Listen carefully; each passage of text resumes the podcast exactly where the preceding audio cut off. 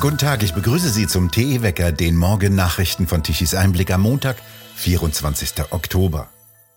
Viele Menschen können ihre Wohnung aus Geldmangel nicht mehr ausreichend beheizen.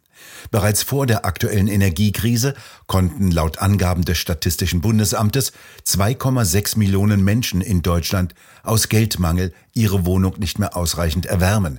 Dies entspricht 3,2 Prozent der Bevölkerung. Deutschland hat jetzt Energiewende und macht immer mehr dicht. Ämter und Behörden schließen, um Energie zu sparen. Das Landratsamt Sigmaringen hat gerade in einer Bekanntmachung wörtlich verkündet, ein besonders effizientes Einsparpotenzial wird während der Heizperiode über komplette Gebäudeschließungen erreicht. Mit Hilfe von sogenannten Schließtagen von Verwaltungsgebäuden und Entsorgungseinrichtungen könne man Heizenergie in der Größenordnung des Jahresverbrauches von zwei bis drei Einfamilienhäusern einsparen, so das Landratsamt. In den Büros wurden die Heizungen teilweise schon heruntergedreht, warmes Wasser gebe es laut Bekanntmachung in den Toiletten nicht mehr, auch die Beleuchtung wurde reduziert. Andere Landratsämter in Baden-Württemberg denken ebenso über Schließtage nach. Die Universität Tübingen hat bereits erklärt, im Dezember vor Weihnachten die Universität komplett zu schließen und nur noch online zu unterrichten, um Energie zu sparen. In Berlin haben die landeseigenen Wohnbaugesellschaften beschlossen, in ihren 300.000 Wohnungen die Temperaturen nachts auf 17 Grad zu begrenzen. Seit 1. September gelten sogenannte kurzfristige, seit 1. Oktober mittelfristige Energiesparmaßnahmen. Die Bundesregierung schafft es nicht, die für ein Industrieland notwendigen Energiemengen bereitzustellen, sondern hat reihenweise Kohle- und Kernkraftwerke abgeschaltet. Stattdessen fordert sie zu gemeinsamen Energiesparanstrengungen auf. Der Historiker Hubertus Knabe erinnert an frühere Energiesparappelle und schreibt, Schon während des Ersten Weltkrieges ordnete der Staat massive Eingriffe in das Alltagsleben an, um Energie und Rohstoffe einzusparen. Wegen der Strom- und Gasknappheit wurden zum Beispiel in der Habsburger Monarchie die Straßenbeleuchtung reduziert. Die Nationalsozialisten gründeten 1942 sogar eine eigene Propagandaabteilung und riefen auf, spart mit Kraftstrom, Gas und Licht, spart Kohle. Knabe erinnert weiter an den Wattfraß, den die DDR-Propaganda erfunden hatte, und an die Strom- und Gaspreisbremse, die dort ab 1946 galt. Hubertus Knabe wörtlich, die Subventionierung von Strom und Gas in der DDR trug mit zu deren Untergang bei. In Tübingen bleibt Boris Palmer Oberbürgermeister. Gestern ist er im ersten Wahlgang wiedergewählt worden. Nach dem vorläufigen amtlichen Endergebnis errang Palmer die absolute Mehrheit und setzte sich mit 52,4 Prozent gegen insgesamt sechs Konkurrenten durch. Palmer, der eigentlich den Grünen angehört, ließ nach erheblichen parteiinternen Streitigkeiten seine Mitgliedschaft bei den Grünen ruhen und trat als unabhängiger Kandidat an. Der Stadtverband der Grünen hatte eine eigene Kandidatin aufgestellt. Die gendert zwar grün korrekt und redet von einer Willkommenskultur, doch erreichte sie nur 22 Prozent, eine deutliche Klatsche für die Tübinger Grünen. Die Kandidatin der SPD wählten 21,4 Prozent der Tübinger Wahlberechtigten. Die Wahlbeteiligung lag mit 62,6 Prozent deutlich höher als bei den vergangenen Oberbürgermeisterwahlen in Tübingen. Die Wahl sei für ihn ein Auftrag, die sogenannte ökologische Transformation Tübingens voranzutreiben, Klimaschutz, bezahlbaren Wohnraum, Kinderbetreuung und die Forderung der Wirtschaft gleichzeitig mit zu berücksichtigen, sagte er nach seiner Wahl.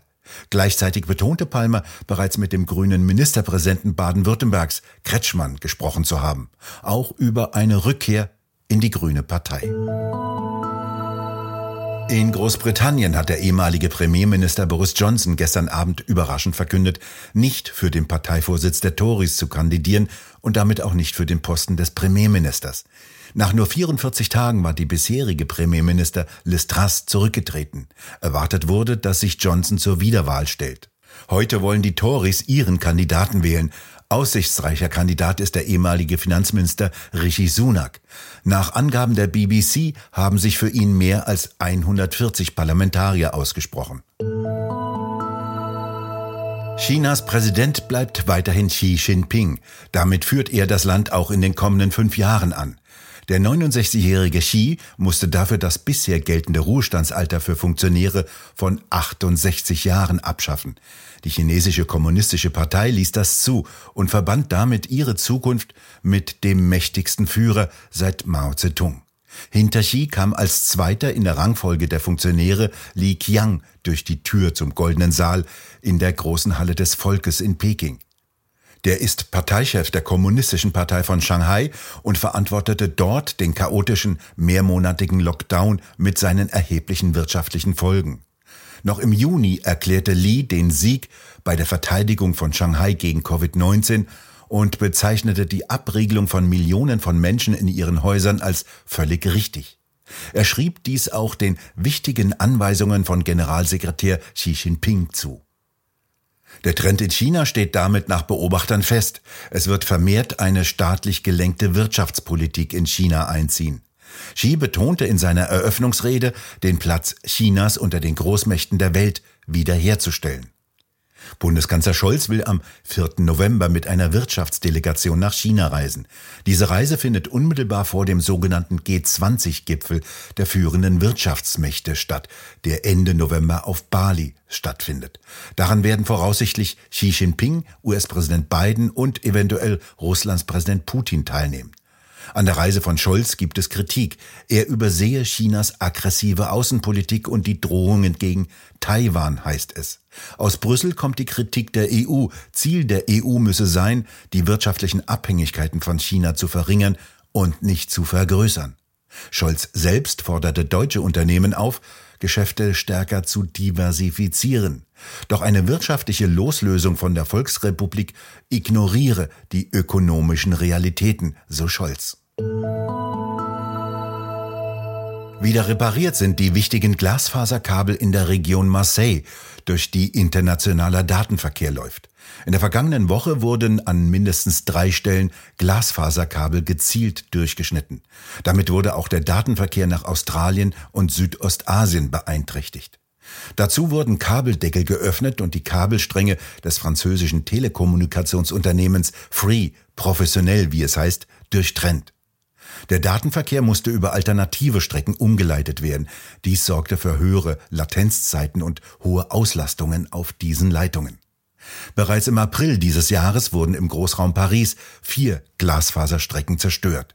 Fast ein Dutzend Telekom-Provider und Anbieter waren seinerzeit betroffen. Marseille ist eine Drehscheibe für internationale Datenverbindungen. Neu sei die internationale Dimension dieses neuen Angriffes, so Nicolas Guillaume, Chef des Unternehmens, das diese Leitungen betreibt. Die Polizei ermittelt. Mit Kartoffelbrei haben Vandalen im Potsdamer Museum Barberini ein wertvolles Gemälde des französischen Impressionisten Claude Monet bespritzt. Zwei sollen sich auch an einer Wand festgeklebt haben. Sie gaben vor, sich damit gegen eine sogenannte Klimakrise zu wenden. Wie eine Museumssprecherin gegenüber dem Tagesspiegel berichtete, wurde vor einigen Tagen ein ähnlicher Versuch verhindert. Vor einer Woche haben andere Vandalen in der Nationalgalerie in London ein Gemälde des niederländischen Künstlers Vincent van Gogh mit Tomatensuppe beworfen. Das Gemälde war mit einer Glasscheibe geschützt. Willkommen im Chaos, der Titel des neuen TE-Talks.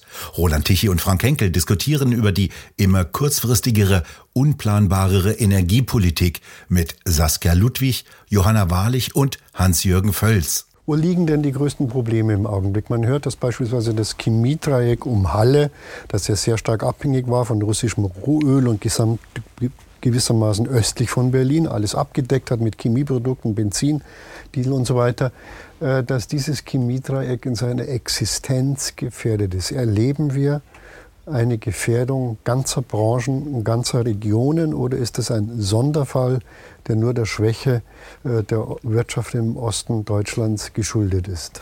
Es ist zweifelsohne so, dass die Explosion der Energiekosten und auch der Materialkosten und auch diese hohen Bürokratielasten für Unternehmen jeder Branche und mittlerweile auch jeder Größenordnung einen erheblichen Belastungsfaktor darstellt.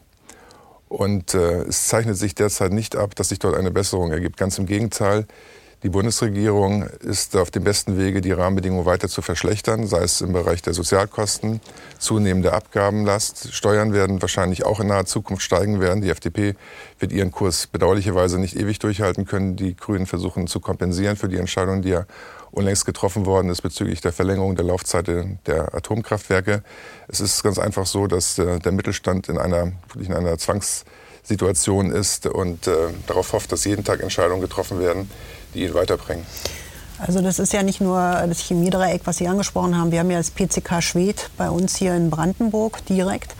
Und ähm, wenn das Ölembargo, was ja ein freiwilliges Embargo von Deutschland ist, tatsächlich ähm, zum 31.12. diesen Jahres ähm, eintreffen sollte, dann hat das PCK Schwed massive Probleme. Diese Diskussion läuft seit Monaten. Da gab es eine Taskforce, weil das ja kompensiert werden sollte. Äh, was hat man jetzt gemacht? Man hat den Mitarbeitern Lohnfortzahlung für die nächsten zwei Jahre zugesagt und versprochen, aber die Produktion selbst ist natürlich nicht abgesichert. Also man kann das nicht kurzfristig kompensieren, den Ausfall an Öl, den man durch dieses Embargo haben wird.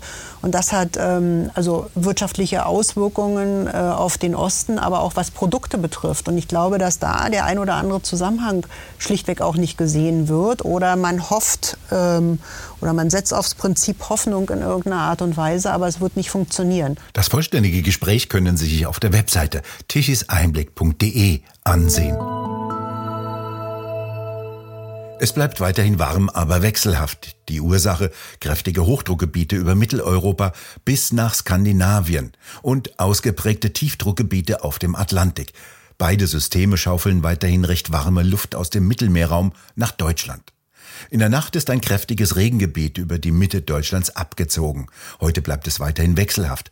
Gegen Abend können einzelne Regenschauer auftreten, auch mit längeren Regenfällen. Die Temperaturen bewegen sich um die 20 bis 22 Grad. Wir bedanken uns fürs Zuhören. Schön wäre es, wenn Sie uns weiterempfehlen. Weitere aktuelle Nachrichten lesen Sie regelmäßig auf der Webseite tichiseinblick.de und wir hören uns morgen wieder, wenn Sie mögen.